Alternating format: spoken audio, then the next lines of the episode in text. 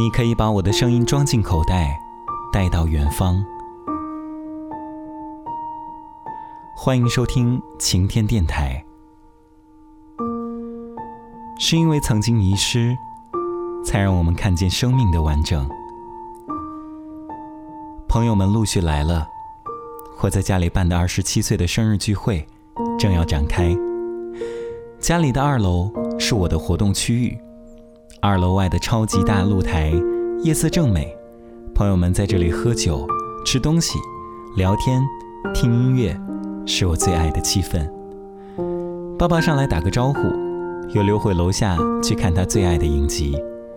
只有妈妈是全程参与的。你妈妈人好好哦。有一个朋友突然对我说，我笑着帮他加了红酒。他是一个我这两年才新交的朋友，所以他不会知道。我跟妈妈过去的那段，从回国后到将近大学的八年抗战，八年内，相爱的恋人，亲密的朋友，这个世界再坚固，经过八年的战火，也都绝对禁不住毁灭了。只有我们还在，也只有我们，可以那么轻易的就激怒对方，把对方绊倒，可是自己也跌得灰头土脸的，然后。看着对方走开的背影，看着那道长长的影子跟自己叠在一起，几乎跟自己身体的形状一模一样。妈妈，后来我才发现，原来我们真的很像。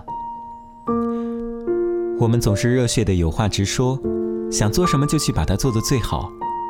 我们几乎从来不曾跟现实妥协，当然，我们也因此付出了代价。我付出的代价是，我曾经疏离过你。可是，在疏离之后，才发现，我其实好爱你。我们两个人一样，与其说那八年是我们的战争，其实那更像梦想与现实、冒险跟安全的战争。我们彼此坚持的方向看似如此不同，但其实更像是。同一个人内心的两股对立的思维的拉锯。妈妈，其实我们很像，又其实很不像。因为我很早就像所有叛逆期的小孩，信手就关上了跟你沟通的大门，可是你却从来不肯放弃。天知道那需要有多大的毅力，又需要为了那个坚持，流下多少眼泪，直到。我进入了一个你完全无法用自己过往的经验去判断对错的行业，你都还要替我担心。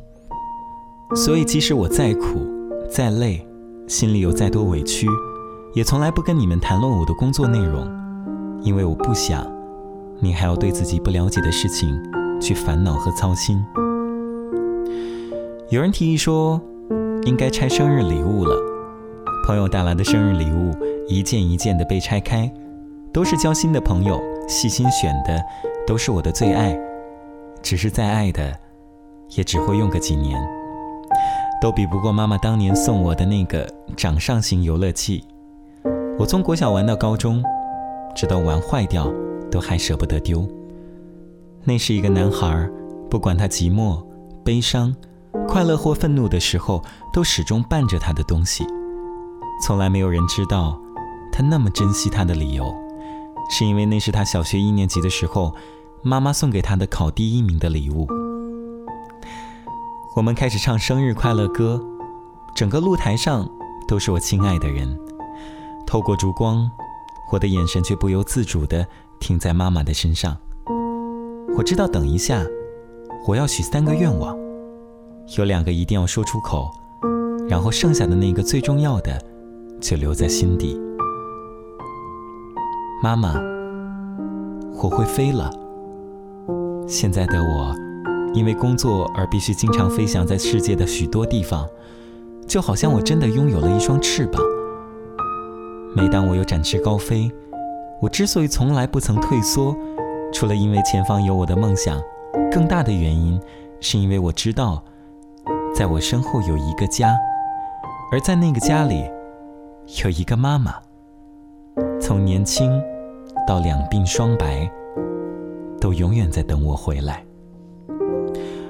而当我回想起我们母子那些年曾经僵持过的一切，我其实不太能分辨那些情感究竟是彼此为难，还是一场比爱更深的爱。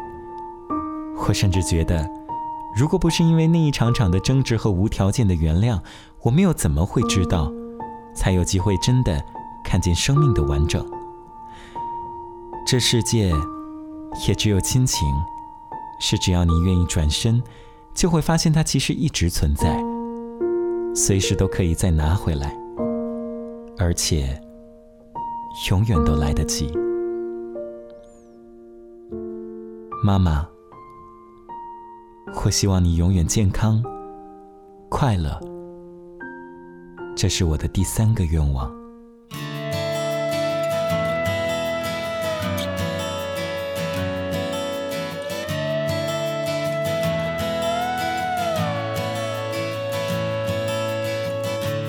他的双手就要失控，他的眼睛正在汹涌，谁让他这么痛，这么站在路口，